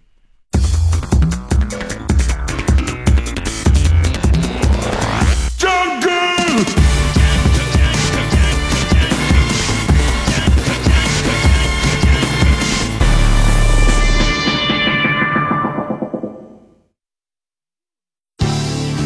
TBS ラジオジャンクこの時間は小学館中外製薬マルハニチロ伊藤園ホテルズブレインスリープ他各社の提供でお送りします。この街に似合わねえ黒スーツの女が5人。大男ばかり買ってるみてえだが狙われてんのはうちのボスなんじゃねえか？なんかきなくせえ匂いがするが。おいロック。構うことねえぜ。やってやろうじゃないか。ブラックラグーン待望の最新第12週発売中。小学館三井住友信託銀行主催 TBS ラジオ公演「私遺産」忘れられない人がいる。残しておきたいものがある。守り続けたいことがある。あなたが誰かに伝え残したい人、物、ことを400字でご応募ください。締め切りは11月30日。私遺産で検索。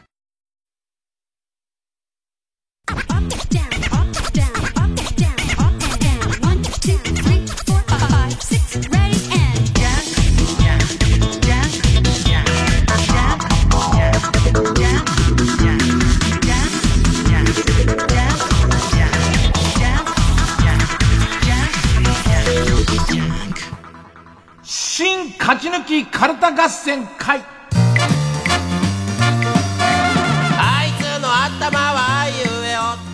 スロービデオ自体はあったけどいわゆるあのスーパースローみたいにくっきり見えるみたいな。のはなかったね。でコマ送りみたいなやつも一気に飛んじゃうから。あのー、例えばこうホームランだったかファールだったかみたいなやつも全然通過点がわかんないんだよね。わかんないし、えっと、テレビの画素数が荒いのと、スピードのあるもんに弱いから、ん、よくわかんねえって、結局スローで見たところで、よくわかんねえっていう感じだったかな。さあ、えー、新勝ち抜きカルタ合戦会です。え番組オリジナルのカルタを作ろうというコーナーです。このコーナー毎回2つのテーマのカルタが戦って、生放送で番組を聞いている皆さんからのメール投票で勝敗を決めます。で、対戦するのは前の週に勝ち抜いてきたカルタと、え現在たくさんのテーマを同時に募集している予選ブロックの中で一番盛り上がっているチャレンジャーのカルタです。え勝つごとにあ行、家行、作業と進んで負けると予選ブロックに戻ります。で、和行を勝ち抜けばカルタは完成でゴールインです。同じ文字で3連敗するとテーマはそこで消滅になります。さあ、今週の対戦カード。まずは現在勝ち抜き中のこちらです。野菜にまつわるカルタで遊びながら、子供たちに野菜好きになってもらおうというテーマのベジタブルカルタです。えー、今週は家業ですね。えー、対する予選ブロックから登場のカルタは、TBS の早時でやっているぐでたま占いのコーナーで、ぐでたま占いってもどうなってんの？あのー、あずみくんたちになってから。俺たち本家のこと何にも気にしてないよね。ぐでたま占いって、ただ占いやりたいだけで言ってるだけで、ぐでたま占い自体はそんな見てないからね。えー、サソリ座が12位の時に書かれている言葉がテーマの、今日のぐでたま占いサソリ座12位カルタ。ね。和行です。だから和行で止まってますね。えー、それでは行きましょう。まずはこちらから、ベジタブルカルタ。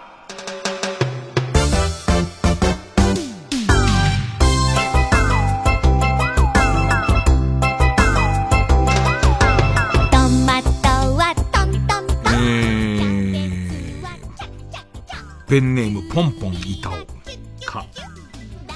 かぼちゃは、ドンキの代わりにもなるし、煮ても焼いても甘くて美味しいし、食べてしまえば、証拠も残らない。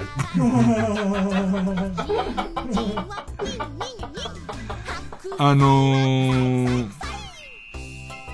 河野くんなんかは、そうやって笑うのもいいですけど、我が娘にこのカルタをやらせたいかどうかっていうね。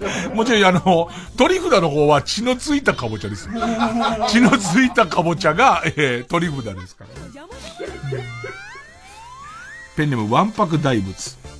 か、かぼちゃを水素水で煮込むと美味しくなって、キッチンで 5G が繋がりやすくなりますよ。そんなこと言われたんだ。業、業者からそんなこと言われたんだな。うん。ペンネーム。空飛ぶ面倒。か。金田智子がロケ中に虫に驚いて大声を出したところ、畑のほうれん草が一瞬で枯れ果てた伝説。うわっさーつってね、急に、ギャーってなった途端に、しなしなしなしなしなしなしなっていう、砂漠みたいな感じの、あの感じになったっていう。ペンネム、マイペース、か、怪獣オクラの吐くネバネバ粘液で、ウルトラの母がベッドベトになるシーンが、私の性の目覚めでした。オクラ怪獣ね。オクラ怪獣、オクラ。ベッド、ぬっとぬとになってて、その、ぬっとぬとになってるのに少し毒があるから、母がすごいもだえ苦しんでんだよね。ベッドベトのまま。お母さん？お母さんなんか変？なんか僕変？何か、ジンジンする？あれがスタートですね。えー、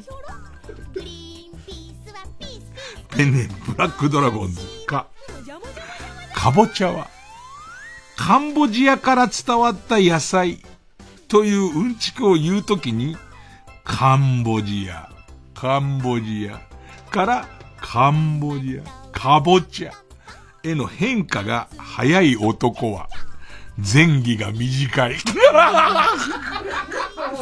僕すげえ好き。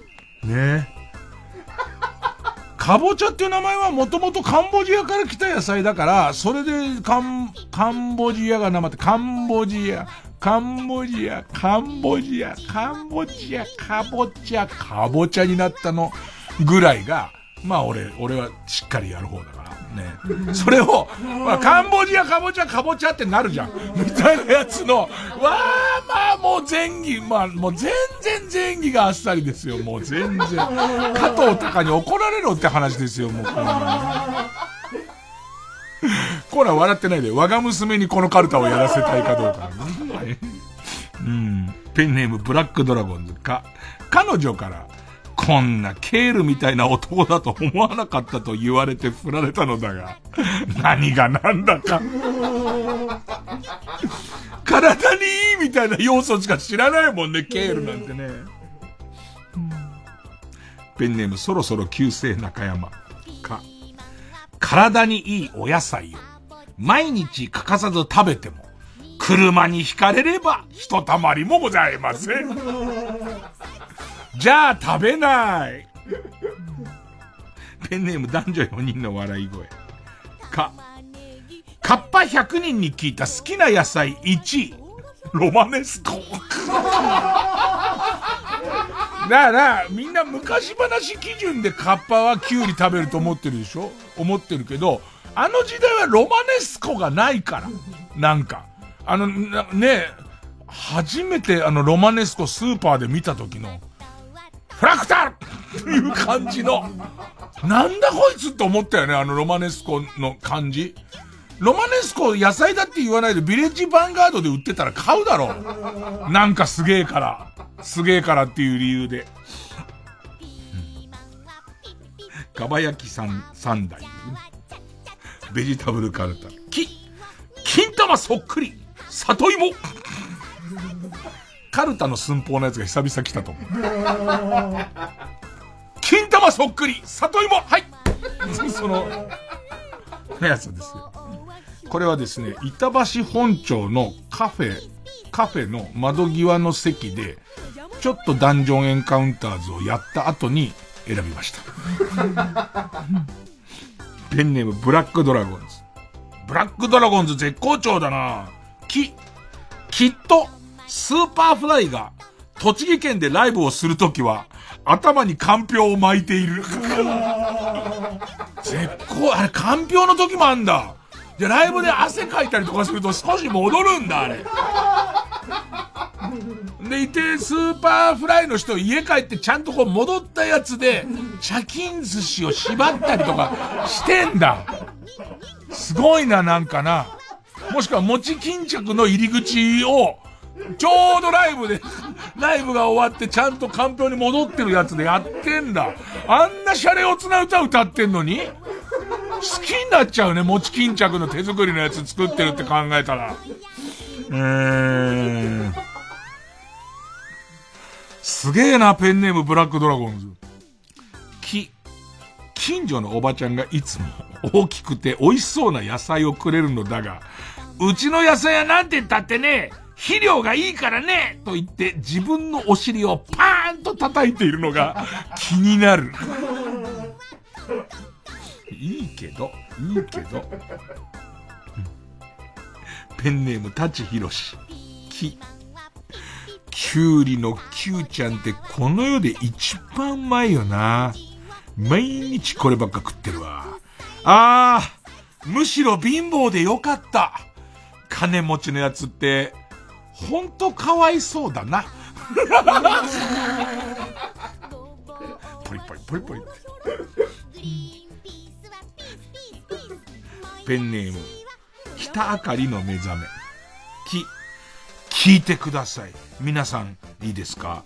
さだまさし、さだまさしの5文字を並べ替えて、えー、その後すべての文字を別の文字に置き換えると、ちょっと見てください、これ。モロヘイヤになるんです。これはフリーメンソンの陰謀なんです。ロマネスコでも何でもなるじゃん。だって全部、全部置き換えていいんだよ。全部置き換えておきゃそれは何、何でもなりますよね。えー、ペンネーム、乱数調整ナポリタン。く、クレソン。クレソンクレソンというのがなんだか知らず、エッチなもののような気がして、紙に、クレソン。クレソン。クレソンと狂ったように書き殴っては、朱印をしていたのですが、これがクレソンですか？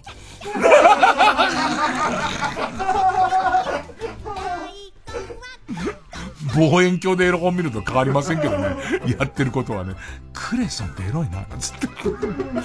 筆ペンでクレソンって書いて続け字でクレソンって書いてとかして。じゃねえつの。ペンネーム北あかりの目覚め。く、熊野プーさんが持っている壺。中を見ると、ニラの浅漬けキムチが入ってる。ニラの浅漬けキムチうまいんですよ。ニラの浅漬けキムチほんとうまいんですけど、プーさんはニラの浅漬けキムチを食べないと思うんですけどね。ペンネーム豆腐小僧、く、癖になるほど美味しい。と、舞茸の天ぷらを5キロ食べたら気持ちが悪くなりました。ペンネーム花トレイン、ベジタブルカルタ、く。クレ556で炒めて作ったきんぴらごぼうを食べてから、なんだろう、お腹が痛いっつって556で。それクレ556で炒めたからだと思うよ。ごま油で炒めるとそうはならないから。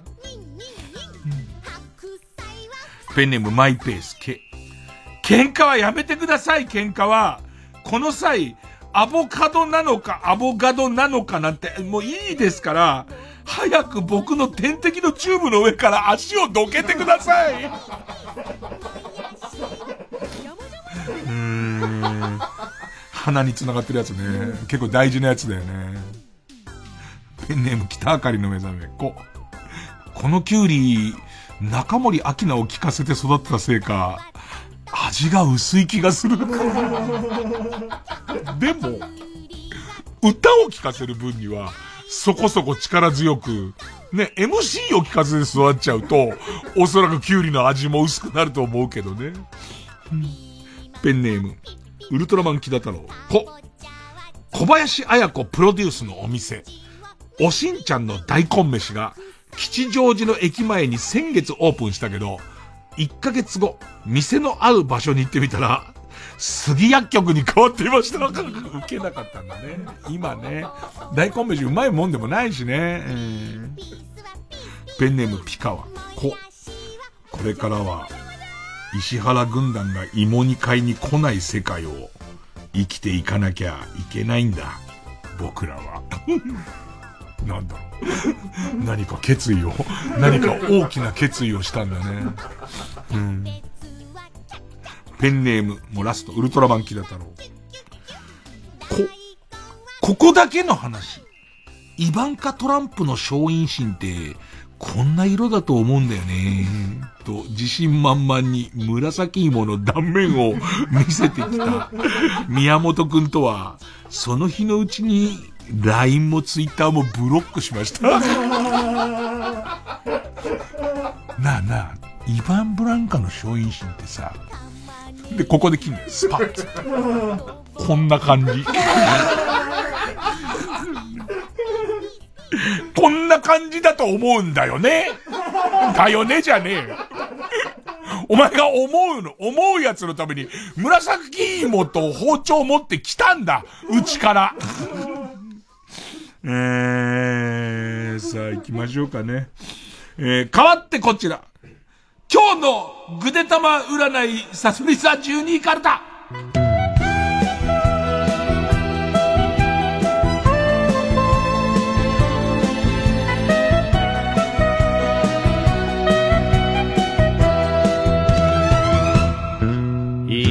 えー、ぐでたまは改編と同時に終了。あ、そうですか。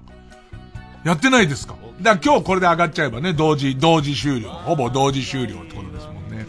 ペンネームイエロー軍曹。は一文字ですからね。は、ワッペンをたくさん入れていた鳩サブレの缶を、こんまりに捨てられる日。ときめかなかったかなあんなにいっぱいワッペンを入れておいたのに。えー、アドバイスは、もう一度一から集め直そう。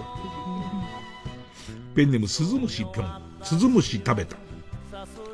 は、わたパチを食べていたせいで、背負った焚き木がパチパチ燃えている音に気づかず、やけどをしそう。アドバイスは、唐辛子味噌を塗ると、やけどの治りが早くなるよ。ペンネーム、呆れた人がする表情は、分かりみが深い。分かりみが深いや、キュンですを連発し、若手社員全員から嫌われてるタイプの 分かりみが深いやキュンですを連発し、若手社員全員から嫌われてるタイプの上司のカバンから大量の付箋が貼られ、ボロボロになった20代の部下とうまくやる方法という本を発見してしまう日。一瞬、アドバイス。一瞬気持ちを許しそうになるが、そういう奴は、それ以上上に行く器ではないので、冷静に戦況を見極めて立ち回れ。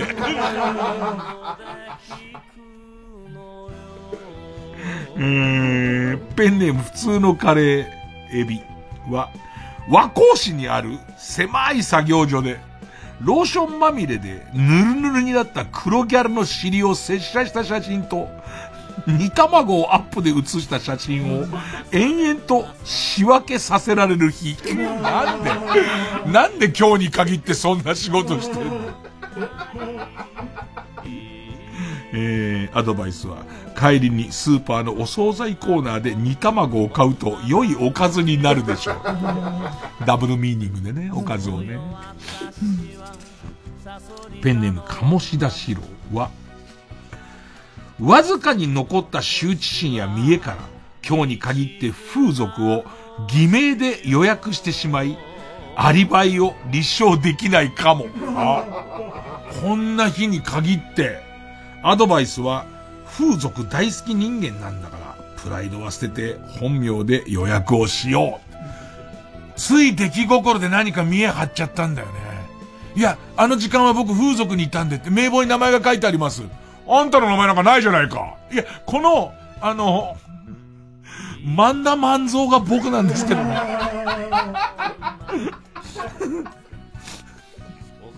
えー、ペンネーム、ピカワは、忘れてしまった免許証がコピー機に残っていないか電話したところ、留学生のアルバイトさんに、免許あるけど、私漢字が読めません。あ、えー、あ、あなたは頭がハゲてますか？と聞かれるかも。アドバイスは、変なところで見栄を張らずに素直にハゲていますと言いましょう。いや、ハゲては、ハゲてるとは、えー、言えないです。ならば違う人の免許証ですよね。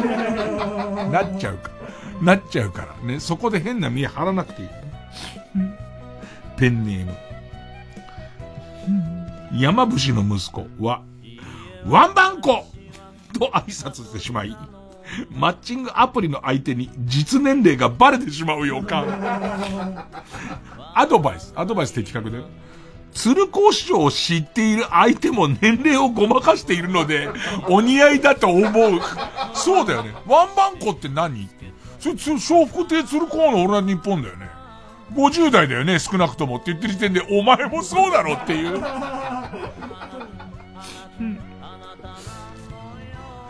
ペンネームマイペースは、わっはっはー、わっはっはー、わっはっはーと笑いながら、アニマル浜口が患者さんたちの点滴を次々と抜いていく場面を目撃する。ええー、気合だーっつってるから。気合気合わっはっはーわっはっはーで全部、全部抜いたとこで、気合だ気合だ気合だ気合だって。何を言ってるんだよ。そんな日はないよ。そんな日はいくら12位でもないよ。うん。ペンネームどうにもならんよ。わ。わーははー思いついちゃった。わー、わーは大変なんだから新しいやつ。俺、ワッペンがすげえ今日ワードとして新しく好きだったんだから。わっはっはー、わっはっはーと、のけぞって笑っている間は、どんな攻撃も無効化するアニマル浜口の特殊能力に気づかず、手こじって手こずっている間に、浜口京子の打撃で、じわじわ体力を削られていくかも。アドバイス。アドバイスは、まず、回復魔法を使える浜口初江を倒そう。キリがないの。初江を倒して、京子を倒して、わははが途切れた時にアニマルにも入れていかれ、その順番じゃないと倒せないんだよ。聞きもしないアニマルにずっとやっててさ。それでたまにちょっとだけ削ったと思ったら、それは初江に回復させられちゃうわけでしょ。そらやられる、思うツボだよ。向こうの思うツボだよ。ソフィーと双子の姉妹は、早稲田大学名誉教授の吉村作治と、エジプトに洞窟に行くわ。洞窟って、発掘、発掘、もしくは遺跡調査。遺跡調査に行くが、ファラオの呪いにかかった作事に、ファラチオをされる予感。なんだよ、ファラチオ。なんだよ、ファラチオって言葉がねえから、ファラチオをされるっていうこともないよ、別に。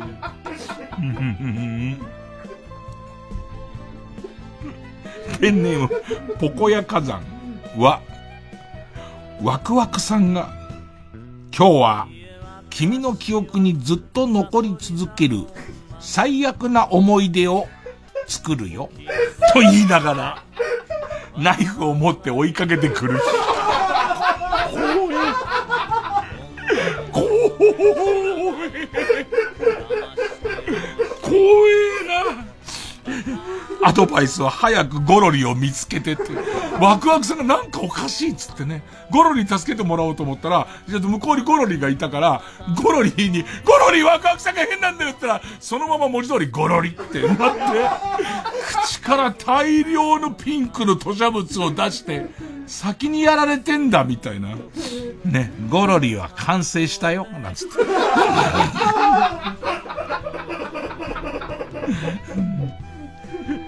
ペンネームダイナマイトキッドは、ワクワクさんの顔そっくりの模様のガの大群に追いかけられちゃうかもって。怖えな。えー、えー、そうね。ペンネームお願いです。暖房を切ってください。は、ワンギャルの補欠だったことが数ヶ月ある。ワンギャルの補欠だったことが数ヶ月あるが今までの人生のピークとまくし立てる女から、これからは YouTube で当時経験した芸能界の裏を暴露するニュービジネスをやろうと思ってるから、スポンサードお願いと必要に迫られる日。アドバイスは100円玉を2、3枚投げつけて痛がっている隙に逃げる。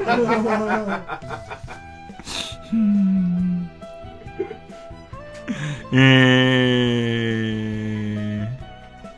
ー、もうラストかなえー、ラストは、ペンネーム、ボールペン返して、は、わんぱく相撲に出場する児童の付き添いでやってきた巻紙のエロい母親に LINEID を尋ねたせいで黒塗りのアルファードに乗った日焼け旦那に凄まれ、ファーストコンタクトでアイコスをぶつけられる予感。ごめんごめん。占いだからね、これ。みんな忘れてるかもしれないけど。占いの文言にアルファードから出てきた日焼けした旦那に、初対面でアイコスぶん投げられるとかないからね。12位でもね。えー、アドバイスは、身内が出てもいないわんぱく相撲を見に行かないこと。家族でもね。さあ、ということで、えー、と、リスナーの皆さん生で、えー、リスナー投票して勝ち残るカルタを決めます。勝ったと思う方のカルタが、ベジタブルカルタならメールの件名に、件名に、えー、カタカナでベジタブル、ベジタブル。えー、今日のぐでたま、占いサソリ座12カルタが勝ったと思えば、メールの件名にひらでサソリ、サソリと書いてください。えー、そしてメールの本文に住所、氏名、年齢、電話番号を書いてこれからかかる曲の間に送ってください。投票1人1回です。抽選で3名様にバカ力カードをプレゼントします。バカ力カードの中にはさ、あのゴリラ映ってるやつあるよね。俺がパンツ一丁であのゴリラ乗ってるやつ、ああ、アリシヒの、アリシヒの綺麗な頃の姿だわ。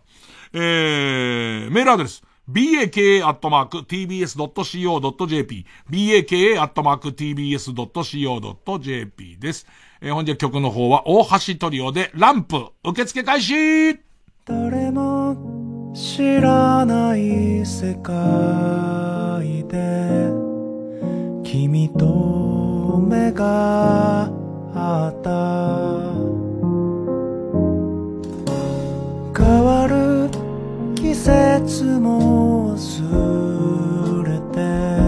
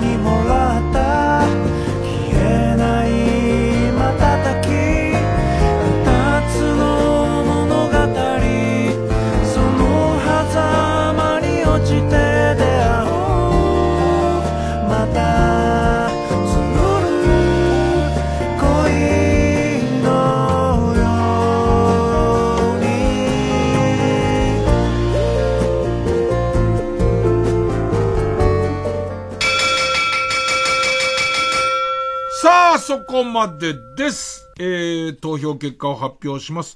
ベジタブルカルタ、406票。今日のぐでたま占い、サソリ座12カルタ、438票買ったのは今日のぐでたま占い、サソリ座12カルタ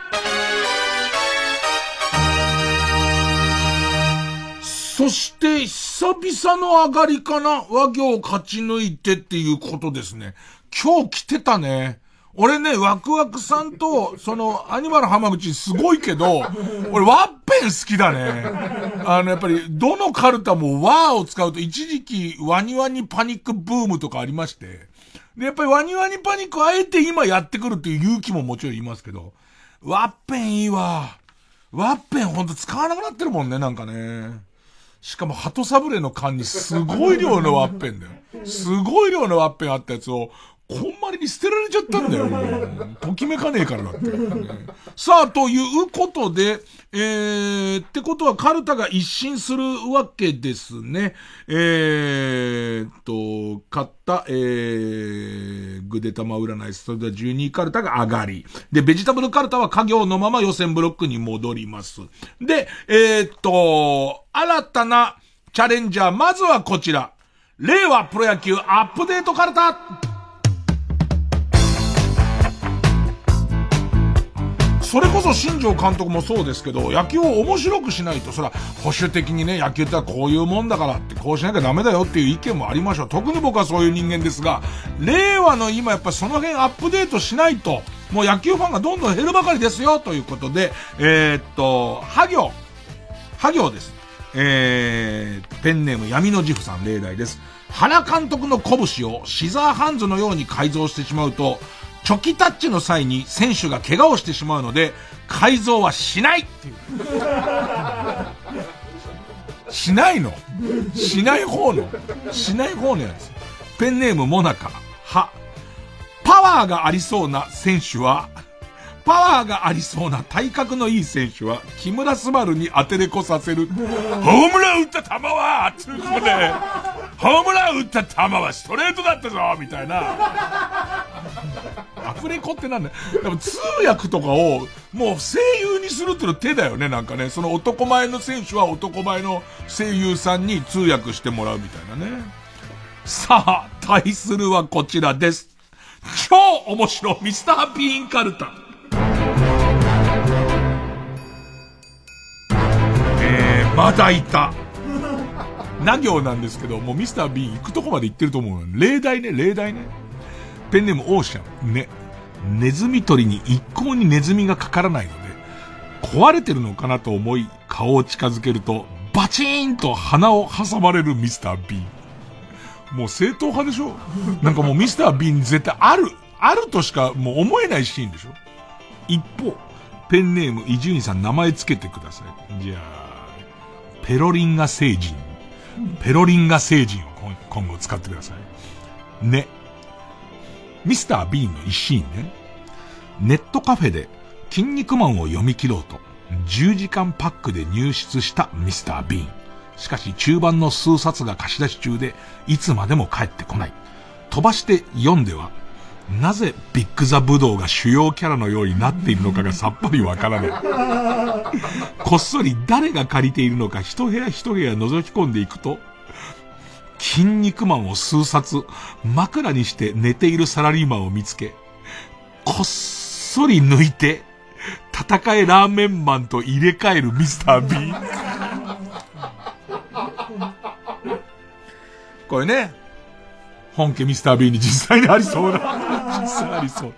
どうし、ここ飛ばして読んでもいいのに、あれなんで、こビッグザブドウがこんなど真ん中にいるの？ってなっちゃうからね。ということで、え対戦カードは、令和プロ野球アップデートカルタハ行バーサス、超面白ミスタービーンカルタナ行の対戦です。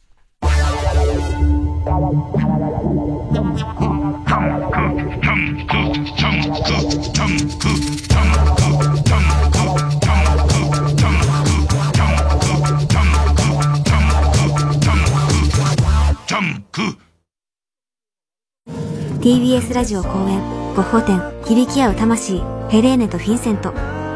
東京上野公園の東京都美術館で開催中。お問い合わせはハローダイヤル050-5541-8600詳しい情報は TBS ゴッホ展で検索。僕たち私たちのそばにはいつも松本隆の言葉がある。松本隆作詞活動50周年記念オフィシャルプロジェクト。TBS ラジオ主催風待ちオデッセイ2021 11月5日6日日本武道館 2days で開催決定。出演ハッピーエンドアグネスちゃん斎藤由貴 CCB 南吉高安田成美イモキントリオ他5日と6日で大きく異なる多数の豪華な出演者。詳しくは TBS ラジオのホームページイベント情報をご覧ください。ここで虹のコンキスタドールの涙淡雪をお聴きください。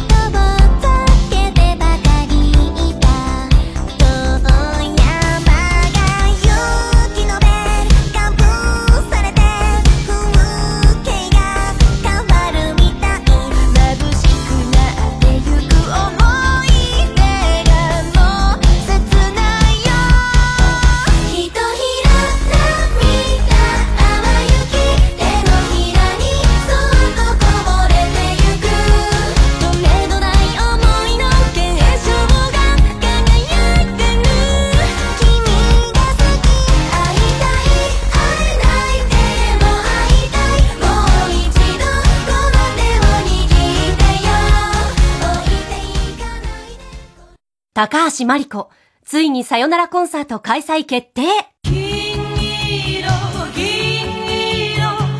!TBS ラジオ主催、高橋真理子コンサート2022アワーデイズラストデート東京公演は来年1月30日日曜日と2月5日土曜日、6日日曜日の3日間、東京国際フォーラムホール A で開催。チケットは各プレイガイドで先行受付中。詳しくはホワイトページのウェブサイトをご覧ください。高橋真理子集大成のステージを皆様にお届けします。ぜひご期待ください。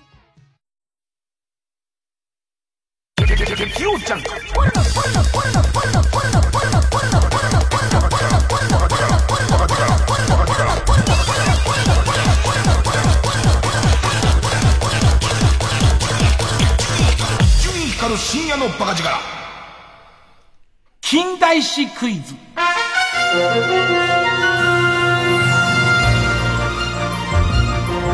さあ、えー、っと、並べ替えとかもめんどくさいんで。えー、何年頃だったかなみたいな。近代史の。この番組が始まった1995年10月から現在までの出来事を送っていただいてます。いつ頃だったっけっていうのをきちんと学んでいくコーナーです。えーっとですね。ペンネーム、デレスケ野郎。中川翔子、1日に231回ブログを更新。あ、しょこたん、なんかさ、ブログの女王みたいなことをみんな競ってたよね。真鍋かおりさんが、なんか初代ブログの女王みたいになってて、今はそれは誰になってんの？もうそのブログの女王みたいな、でもブログ自体はまだあるよね、世の中には。まあまああるよね。ブログの女王誰なのかね？え、っと、それ2009年。2009年だった。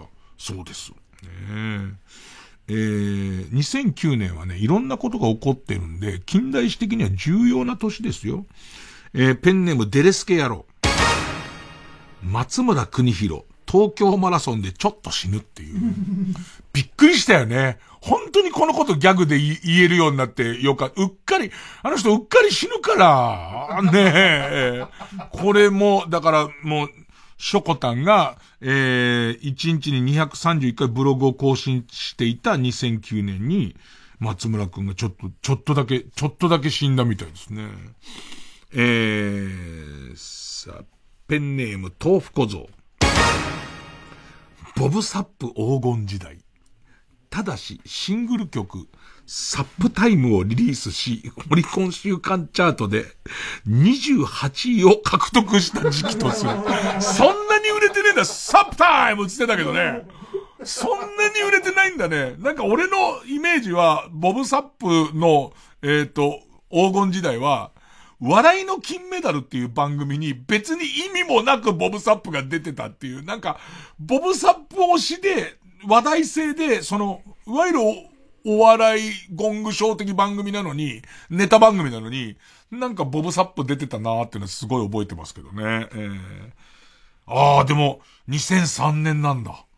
結構、今ボブサップって人は何してんの？空、俺空港で一回だけ会ったことあるな空港で、でかい、でかいなーって、まあ向こうも多少でかいなーって思ったと思いますけど、ね。なんか、出てんだ、やっぱ格闘技のやつ出てそうですね。えー、ペンネームデレスケ野郎。深川俊和、ソロデビューシングル、そば食いねえ発売だった。出してんの？出してんの？出してんの ?2010 年らしいんですけど。どうやら、どうやらですよ。ね。僕の勘で、後で調べますけど、僕の勘だと、いろんなお蕎麦の種類を言ってますよね、絶対ね。きつねたぬきになんとかでみたいな言ってますよね。絶対言ってますよね。おろし蕎麦みたいな、絶対言ってますよね。えー、2010年だった。結構前にもう一段落ついたこと、あのさ、このコーナー要は結構前に一段落ついたことをほじくり返してるだけだからね。うん。えー、ペンネーム、メガネ玉手箱。ブルゾンちえみの全盛期。ただし、藤原しおりが、自分の全盛期は、私的には今、いや、全盛期未来、とうと主張したとしても、それは認めないだって。オースティン・マホーン、ウィズ・ビート、紅白歌合戦に出場した時とする。それ2017年の紅白。あ、全然だってだ、この辺がそのさ、さっき言ってたゲンチャリ止めてから5年かなみたいに、その思う感じと逆で、ブルゾンちえみさんなんかもうすごい前な気がするけど、ブルゾンちえみさんの実質活動時期どれ、俺多分、一回しかあった。一回、ちょっと大きな番組ですれ違うぐらいしか会わないまま、なんか向こうは割と日テレが囲ってて、で、俺あんま日テレの出番がなかった時だから、すごい前のような気がするんだよな。ペンネーム背中にはいつも幸せのポップコーン。秋竹城。炎の体育会 TV を卒業。あったんだよ、一時期。秋竹城ブーム。なんか、秋竹城さんが出てる番組は、なんか、中高年の人の視聴率がいいっつって、しくじり先生もすげえ秋竹城さん出てたか。えーっと、2020年。うわ、すげえ最近まで出てたんだ。そうなんだ。えー、近代史クイズ、ね、えっ、と、何かほじくり返して、いいとこに埋まってる、いい感じのやつをほじくり出して送ってください。広上純一と京京の歩んだ至福の14年間の集大成 TBS ラジオ公演ローム株式会社プレゼンツ広上純一京都市交響楽団常任指揮者ファイナルコンサート in 東京。11月7日サントリーホールで開催。広上純一と京京が奏でる珠玉の交響曲。演奏はベートーベン運命。マーラー交響曲第5番。お問い合わせはサントリーホールチケットセンター。0570-550017 0570-550017毎週金曜夜12時からの「マイナビラフターナイト」では今注目の若手芸人を紹介しています。ゴジラとメカゴジラが バカ！ダブルパチンコ。マイナビラフターナイトは毎週金曜夜12時から。TBS ラジオジャンク。この時間は小学館中外製薬マルハニチロ伊藤園ホテルズブレインスリープ他各社の提供でお送りしました。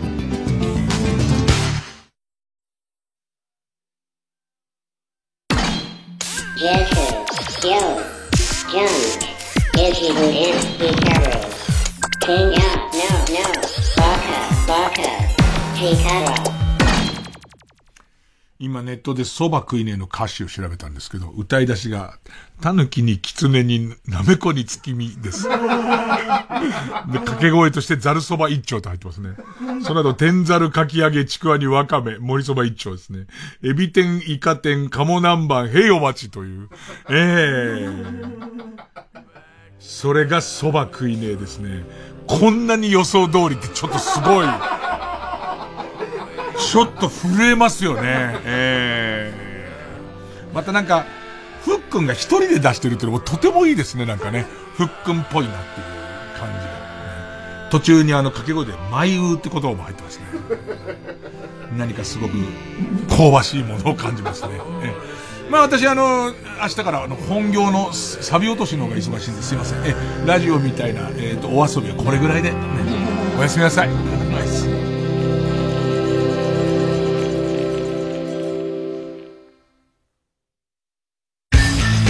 ーズの高木寛太です。ストレッチーズの福島俊樹です。僕はどの50音を言われてもそれから始まるドッジボールのチーム名を言えます。じゃあさサザン97ユニフォームが黄色です。正解がわからない。